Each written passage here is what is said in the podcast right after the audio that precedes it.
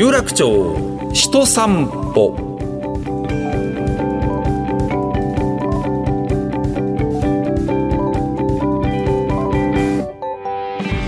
ラジオパーソナリティの上柳正彦です。ポッドキャストでお送りしている有楽町人散歩。このプログラムは東京有楽町で働く方生活をする方をゲストにお招きしまして有楽町について語っていただくとともにこの街で生きる人々が思う豊かさについて伺っております。今回はこのプログラムのメイン企画有楽町の新しいテーマソングを生み出す有楽町歌作り計画の結果を発表してまいります。音楽プラットフォーム X で楽曲を募集いたしました。そしてオーディションでこれが5曲に絞られました。さらに音楽プロデューサーの本間明光さんとワークショップを行っていただきましてさらにさらに磨きのかかった5曲に仕上がった楽曲です。これはそう書いてあるから読んでんですけど本当にびっくりしましたね。何なんだろう。本間さんの力ってって思いました。楽曲一つ一つがこんなに魅力的なものに変わるんだということを私目の当たりにすることができたんですね。はい。えそしてリスナー投票の結果どの楽曲が最優秀賞に選ばれたのか音楽プロデューサー本間明光さんに、えー、いろいろなお話を今回は伺っていきたいと思います。有楽町人散歩上柳正彦がお送りしている有楽町人散歩今日のお客様、なんといってもこの方がいなければね、このイベント、この大きな企画というのはもう成立しなかったんですね。えー、サバが大好きな音楽プロデューサーです。本間明光さんです。よろしくお願いします。よろしくお願いいたします。サバの方はいかがでございますか？サバはね、はい、今、豊洲があのような状況になってますので、あそうですね。なかなか仕入れに行けなくてって言って仕入れってなんだみたいな話ですなるほどってね、その話じゃ今日は明らかにないんで、お願いいたします、ねはい、お願いいたします、はい、サバ好きなのはなぜかというのは、本間明光さんのポッドキャストの回をね、あの、聞いていただければもう本当によくわかると思います。ありがとうございます。はい。えー、6月からスタートいたしましたこの有楽町歌作り計画、いよいよ、えー、結果発表まで来ましてね。で、本間さんが最後に、こう実際にこう残った5曲の楽曲のプロデュースというのをしていただいたんですけども、はい。まあ、どうでございましたか？まあでも、たくさん応募いただきまして、うん、で、その中から、選びに選んで残った5組。はい。で、まあ、昨今のそのオーディション事情、他のところわかんないんですけれども、えー、この有楽町歌作り計画に関して言うならば、まあ、個性的な5組が残ったなっていうふうに思ってます。うんうん、まあ、よくぞこんなに個性的な人たちが集まったもんだなと思いましたね。そうですね。まあ、今時、なんでしょうけどね、それぞれの音楽スタイルでやってますし、うん、特に今年の場合はコロナっていうこともあって、はいはい、やっぱり家でね、みんな自分の音楽と向き合ったりする時間とか、はい、ゆっくり時間をかけて作るっていうこととかが多分できたと思うので、うん、よりその個性が際立った感じの楽曲になったんじゃないかなっていうふうに思っています。さあ、それではね、はい、えー、発表に移りますけども、まあ、その前になんか当初の予定と若干変更がありましたよね。そうですね。はい、最優秀賞をもともと選ぶ予定で、えー、あとリスナー投票で選ばれた、オールナイト日本リスナー賞っていうのを選ぶ話だったんですが、はい、このまた個性的な最後の5曲が、どれも素晴らしいので、うん、この2つの賞以外にも追加で賞っていうものを用意することになりました。まあ、優秀賞という形でね。そうですね。はい。はい、えー、表彰させていただきましたが、で、まあ私も本間さんがプロデュースする前の5曲の楽曲も、まあこのコーナー等々でかなり繰り返し、はい、個人的にも面白いなと思って、何回も何回も聞いて、もうこれはこれでいいんじゃないかみたいな感じで、ちょっと思ってるところもあって、で、今度はその本間さんに、まあいろいろとこうアドバイスをいただいて、これがこんな風にまたさらに良くなるのかと本当に思いましたね。ですか？まあそう言っていただければ本当にやりがいがあるなと思うんですけれども、えー、でもやっぱりオーバープロデュースにならないように気をつけなきゃいけないなっていう、ね、まあ、そこはね、はい。やっぱ本人たちのいっぱい思いっていうのがね、そうですねこだわりともあるでしょうし。そう、そこを大切にしつつ、うん、あの、こんなの戻ってちょっと振りかけかけてあげるような感じ。そしたら、やっぱ考える人はめっちゃ考えるんで、それで。で、そこから新しいものが生まれてきて、それはさらに判断してあげるっていうような作業が、今回の場合は多かったですね。音楽プロデューサーの仕事はというのも、本当にもうこのことでよく よく私は分かりました。こういうことだったのかと。まあ、あの、偉そうにしてるだけじゃないっていう。いやそんなふうには思ってない。ただのサバ好きの人なのかっていうふうには思ってませんけどね。まあ、でも、どっちかというと、それでそっちの方が嬉しい称号かな、みたいな。ただのサバ好きの人みたいな。はい、さあ、それじゃあですね、えー、各賞のね、発表に参りたいと思います。まずは、優秀賞ですね。優秀賞というのが設けられたんですよね。はい。はい。三菱地賞マイクロスターズデベロップメント賞の発表です。三菱地所さんのおかげで、まあ今回のこの企画が生まれたんですけども、こちらを受賞したのは、ノーメンです。はい。ではお聞きください。ノーメンで有楽町。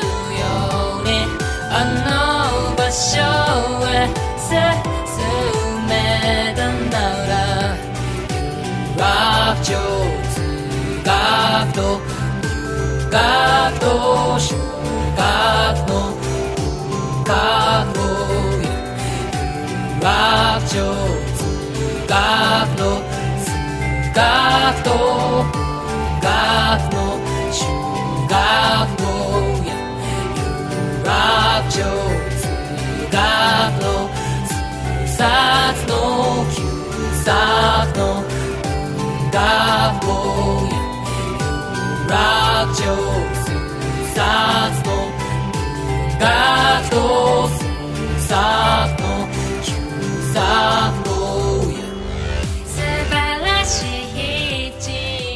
いやこの能面もね、はい、癖になるんですよ。意外と。僕は好きなんですよ。そうなんですよ。だから、はい、まあ魅力的な彼だなと思って、まあ年齢不詳とかね、はい、経歴、詐称ですね。性別不明三拍子。って言うんですけど、まあ、どうやって接していいんだか私はよくわかんない。接しないで遠くから見てる、聞いてるのがいいなっていう感じだったね。ね正直。あの自分でやっぱりこの顔を見せないみたいなコンセプトがあるんですけれども、うん、あの僕らの前に来てから顔隠し始めますからね。なるほどなるほど。あどうもみたいな感じで。そうかそうか。まあそれもね。はい。まあそうしないと自分は能面になれないというところはね、当然終わりになるでしょうね。そうですよね。いやでも魅力的だったですね。どういうアドバイスされたんですか、はいまあでも基本的にはあのその5組の中でも一番個性の際立った彼たちで、はい、若いんで、うん、だからこの目をつまないようにしなきゃいけないなっていうのがまずあったんですね、うん、お前はこうだからこうしなさいっていう、うん、そんな時代でもないので、だからどこに可能性があるかわからないいい意味でわからないっていうのが今の時代だと思うんで能面の良さっていうのを、ですごくあの歌詞がひねってひねってひねりまくってて、はい、もう韻を踏みまくって、はいはい、そう、もう僕ら説明されたようやくわかるぐらいな感じのものっていうのがあるので、でもやっぱりサウンドとして非常に最初のデモだと稚拙だったんだよね。うんだから、あのー、まあ芸術系の友達が周りにたくさんいるっていうこともありまして、いろんな人の力を借りながらややった方がいいと思うよっていうのと、やっぱりその、あの、ベーシックとなるようなリズムであったり、ベースでいったり、あのその辺のところのサウンドのベーシックをちゃんと作った方がいいと思うけど、それも友達のアドバイス受ければみたいな感じで、まあ、自分で全部やるっていうよりは、あのいろんな人がいるんだったらせっかくだから、みんなの力をちょっと吸い上げるのもアーティストの一つのこれからのスタイルだと思うんですよね。やっぱり、あのもうコライトっていうのは言われ始めてもう久しいんですけれども、まあ当たり前なんですよ。やっぱりそのリズムの音色がすごく得意な人、リズムアレンジが得意な人、メロディー作るのが得意な人。で、それ、いろんな楽器を得意な人、得意な人、全部が集まって、でもそれを全部まとめるのがアーティストっていう感じの流れにちょっとなってきてるので、能面君なんかはそういう感じで進化していってくれたらいいなぁってアドバイスしました。なるほど。ああ、そしてこういうふうに変わっていったというわけでありますね。はい、本当に良くなってるなと思いました。さあ、続いても優秀賞、エッグス賞ですね。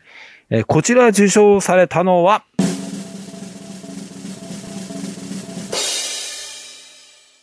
こじこじです。では、改めてお聞きください。こじこじで有楽町ナイトアウト。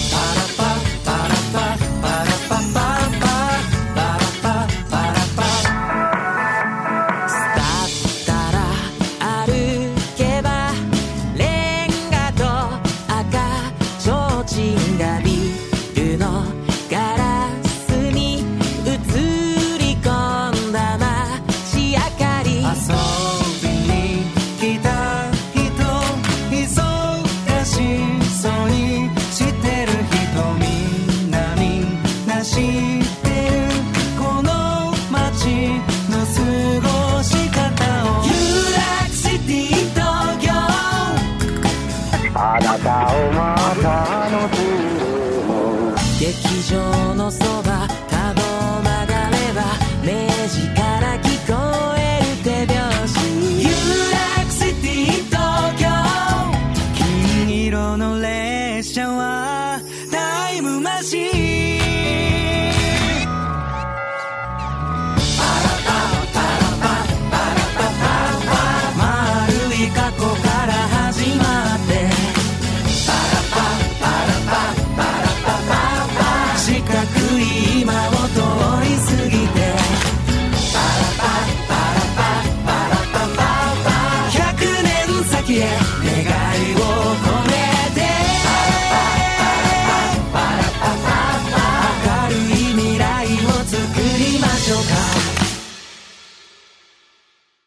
こじこじで有楽町ナイトアウトでした。これも僕 まあ全部好きだって言っちゃうんですけど、もうね、ちょっと親戚のおじみたいになってましてね。どいつもまあ、おいっ子めいっ子も頑張ったなって感じで、これも好きですね、私。そうですよね。まあでも、出してくるたびにどんどんどんどん変わってくるので、こじこじは。ああ。それが面白かったですよね。なるほど。違う曲じゃんみたいな感じにこうなってて。じゃあもうその何回もやりとりというのがあったわけですね。そうですね。やっぱり最初のやつでももう、結構ベテランなので、どっちかというと。はい、なので、割ともうサウンド感とかも固まってるんですよね。えー、でその固まってるのが、実は、もったいないなと思っちゃって、もう少し頭柔軟にして考えた方がいいよっていうのがね、うん、あったんですよね。で、音色とかも、その自分の好きな時代の音楽の音色とかにどんどんどんどん合わせていっちゃって、うん、いわゆる今でいうシティポップみたいな感じとか、ね、はい、流行ってるから、えー、まあいいんじゃないかなと思うんですけれども、うん、そこが、あの、狙いを持ってやってるというよりは好きだからやってるっていうところ、で時代に合ってるからこれでいいんじゃないかみたいな感じがあるから、うん、もしかしたら20代以下の10代の人たちにしてみれば、その最初のデモでも新しいと感じられたんじゃないかなと思ってるんですけれども、でも、どうせだったらちゃんと意図を持って、2021年にどういう組み合わせをすれば、新しい感じになるか、音色を考えてみたらどうだっていうこととか言うと、もうどんどん変えてきちゃうんですよね。だからやっぱり引き出しはたくさんあるタイプだなってやっぱり思いました。なるほどなはい。ということで、こじこじで有楽町ナイトアウトでした。続いても優秀賞ブルーソファー賞ですね。はい。はい。えー、これ本間さんのところのね、はい、事務所の名前でございます。こちら受賞したのが、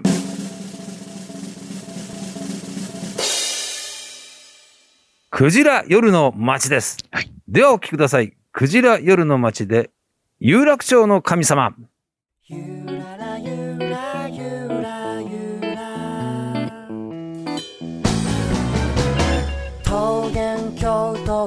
れるどこか特別な世界。ネバーランドの裏側。人呼んで有楽町。少年少女には見えない。神様が住んでる。いずれあなたと出会う街。人呼んで有楽町。足音足跡をめがける。黄金色の魚も泳ぐ。迷い込んだが吉日さ嫌ない人は彼女の指先へ。ゆららゆらゆらゆら。有楽町の神様ゆらら揺れる未来なぎ止めるのさゆららゆらゆらゆら有楽町の神様ゆらら揺れる未来なぎ止めるのさよそ者も向こう側のあなたも誰も彼も全てつなぎ落ち合う場所。色鮮やかなる街。ゆららゆら。これも最初の段階から一回聞くとなんか耳に残るね。そうなんですよ、ね、えー、面白い楽曲でしたよね。やっぱりその、全員がね、18歳っていうね、はい、ピッチピチですよ。でももうアイデア溢れて溢れて仕方がない時代ですよね。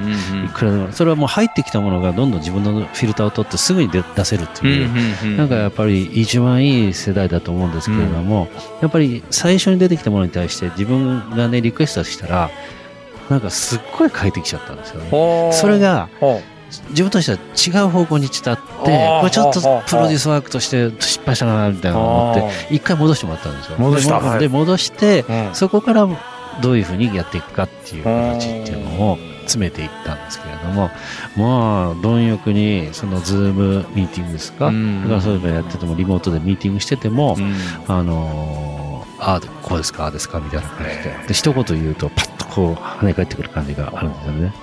まあ、あとはオフィシャル YouTube チャンネルとかはね、登録者数1万人ですよ。もうなんか、ロッキンジャパンにね、はい、ステージは多分そんな大きくない方だと思いますけど、出てたりとか、はい、あの人前でちゃんとややれて、ファンもいっぱいついてるというね。そうですね。ねもうかなり、あの、実は、もういいキャリア持ってんじゃないかなってね、思いますけどね。和楽器ちょっと入れてきて、はい、有楽町の神様で、まあ実際に有楽町の、あの、駅前のところにちっちゃな祠があったりするんですよ。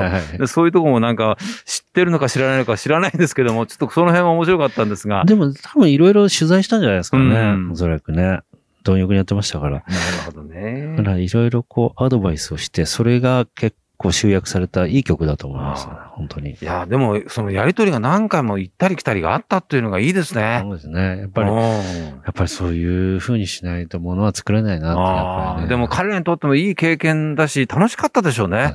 でも、なんで変えたのにまた戻すのかよって、昔からぶつか、ムカついてるかもしれないですね。いや、それは絶対ね、ぶつくさ言ってるけど、でもこれが音楽作っていくことなんだなっていうのをね、うん、あの、体験できてよかったと思いますけどね。そうなんですよね。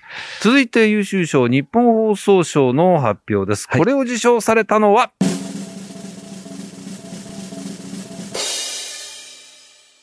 手塚信也菅野由紀。ではお聞きください。手塚信也菅野由紀で、オレンジジュース。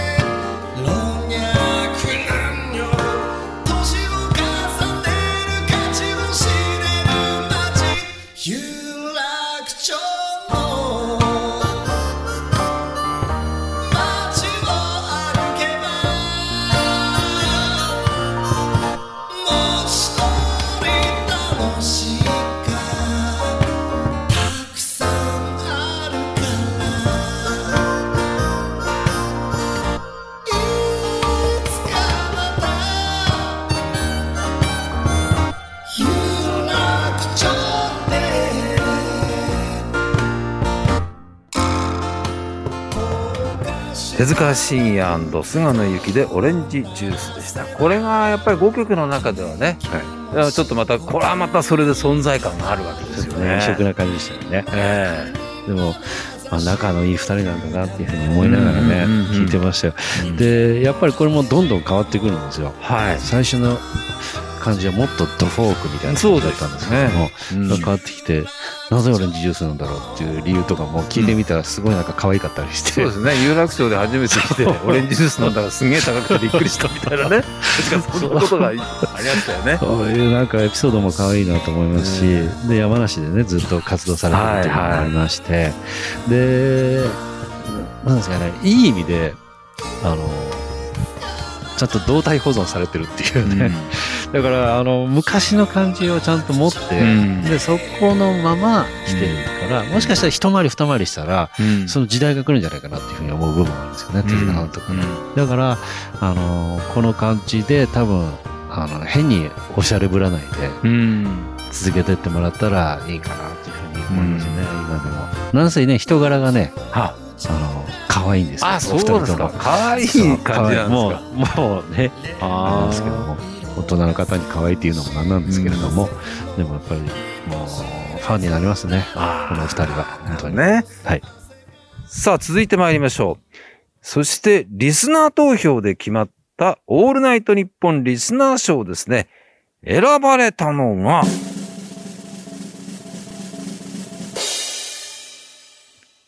こじこじですこちらエッグ賞に続いてのダブル受賞となりましたね。だからやっぱりシティポップと言いますか、時代がそこに来てんだなっていうふうにやっぱ思いますね。で、彼らはずっとキャリア積んできてる、やってるんですけれども、まあ巡ってきたチャンスかなっていうふうにやっぱ思いますから、その経験、ね、いわゆるキャリアと、あのー引き出しと、で、あのー声とか、もうすべての要素がちょうど今マッチしてるかもしれないんで、うん。だからやっぱりリスナー賞としての受賞になったと思うんですよね。だから自信を持って続けていってもらえればなっていうふうに思います。まあ、深夜3時から4時半までのオールナイトニッポンゼロの中でね、うん毎日毎日こう楽曲がこう流れて、そしてそれをキャッチしてくれたたくさんのリスナーの方からね、はい。えー投票いただきました。ありがとうございました。はいそしていよいよ最優秀賞の発表となります。最優秀賞に選ばれたのは、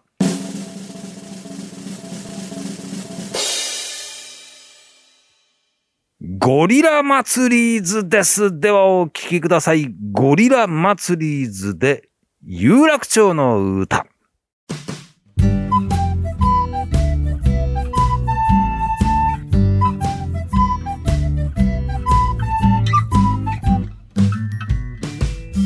ビラ配りを交わしながらおしゃべりする学生たち老夫婦はベンチの隅お昼のこと考えてる。大人になれば行ける場所。子供の頃夢見たとこ。つないでゆくんだな。伸びるビルの下。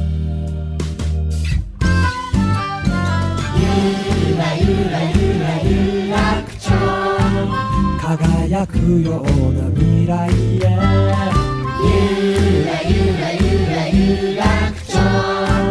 つながるような気がしている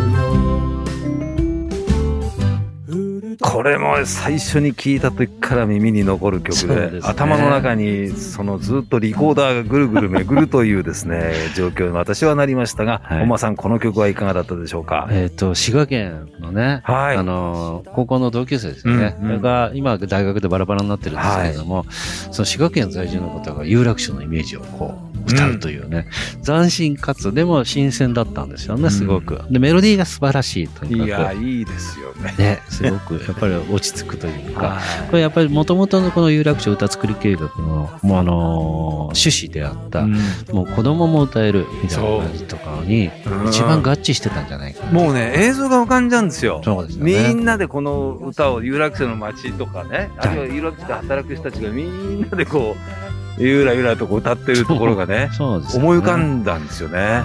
で子供の声でちょっと聞いてみたいなって言って、リうんクエストしたんですけど、はいはい。で、幸いなことにご縁があって、その声を入れてやってみたんですけれども、うんこれがまたハマったと。ハマりまで、したね。そのキーに合わせてちょっと変更したりして、あ子供の歌いややすいキーにちょっと変更してちょうだいみたいな。へー、あ、そうそれも厭わずすぐやってくれたんで、うんちょっと子供が最初のキーだとね、デモのキーだと低かったんですよ。もうちょっと歌いやすいキーでやってみればっていうふうにやっぱりそれが良かったですね。うんハマりとしては。あのお子さんたちは、え、じゃあ本間さんの知り合いなんですか？いや、違います。全然違う。それは三菱地所さんの。ああ、もう関係者いろいろ声かけて、歌える子供がいないかと。フル動員 ね。若い、ね、人たちですから、ね、なかなか子供集めろって言われても大変だろうな、そういうことだったんですそうね。なんですよあーね。いやでもどうやらその幼稚園では流行ってるらしいです。あ、そうでしょうね。いや、これね、なんか有楽町のあの光景、あそこのお店、えー夜、そして夜明け、朝、もういろんな光景がすぐ頭の中に映像として浮かんだんですよね。なるほど。これ映像作ってほしいなと思いますけどね。そうだね。映像作りたいですね。ねなんかね。うんこれを元にしたなんかウェブドラマとかもあるそうと思そそういうますしね。そう。なやっぱりそうなりましたか。はいということで、えー最優秀賞は、ゴリラ祭りーズで有楽町の歌でございました。まあ、それぞれの賞を発表し終えたわけですが、まあ、最後に今回の有楽町歌作り計画について、本間さんから総評というのをね、はい。ぜひお願いしたいと思います。まあ総評っていうのもなんなんですけれども、当初の予定よりもはるかに、まず数が多かったということと、で、そして数が多いだけではなく、クオリティの高いものが多かったんですよね。ただみんなやっぱり今、お手軽にススタジオ環境が家に作れちゃうっていうこともあって、非常にいい音、整った音を送ってくることが多いんですけれども、うんそんな中でもこの5曲に関しては、その整ってるとか整ってないとかを超えたところで非常に魅力的な5曲だったと思うんです。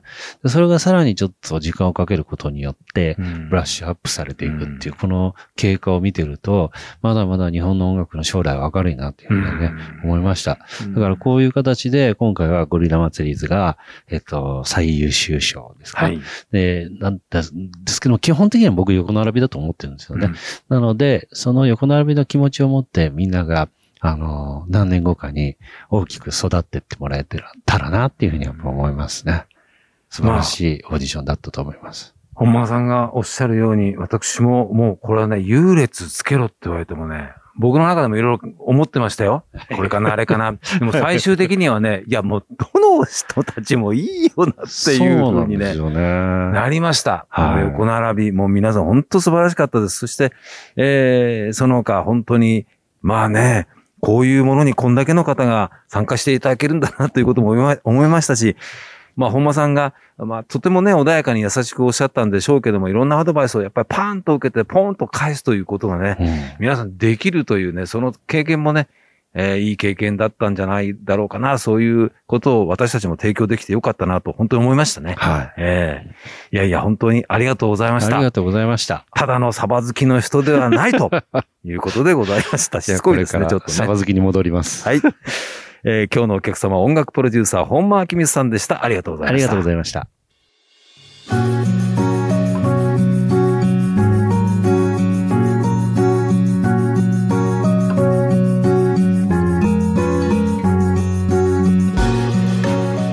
さあ、お別れの時間です。今回、音楽プロデューサーの本間明光さんをお迎えいたしまして、この授賞式が行われましたね、イマジンスタジオの一角をちょっとね、お借りして座って今、えー収録をしてるんですが、この有楽町歌作り計画、最後まで残った5組の結果をお伝えしてまいりましたけども、この最優秀賞に輝いたゴリラ祭りですが、今後、本間さんがプロデュースをするということですよね。はい。本間さん、あの、ちょっと最後一言。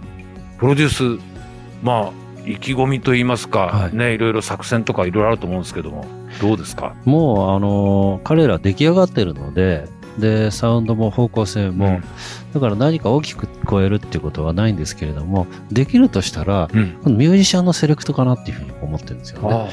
だから、ちゃんとその、あの音の世界観、音世界を理解してる、あのー、トッププレイヤーたちをちょっと引っ張ってきて、で、それで、力の抜けた最高の演奏っていうものをしてもらって、そこにゴリラ祭りズのあの曲が乗っかると、より一層輝くんじゃないかなっていうふうに思ってて。あああの、彼らの独特の世界観ってのはありますからね。ありますよね。あの感じを本当に、あの、肩の力を抜いて、そして10年後、20年後聞いても、あの、か時代感にあんまり左右されないサウンドだと思うので、でそういうことをしっかりしたプレイヤーで、しっかりとしたプレイヤーで刻み込んでいきたいなう。わすごいな。はい。ということで、えー、本間さんにはこれからもいろいろとご協力をお願いしていきます、はい、ということになります。さあ、このプログラム、メインプロジェクト有楽町歌作り計画、今後の情報はまた順次公式サイトでお伝えしてまいります。詳しくは有楽町歌作り計画で検索。日本放送のホームページのバナーからもリンクしています。では、お時間です。次はどなたのどんなお話が伺えるでしょう。楽しみです。お相手ここまで、上柳正彦でした。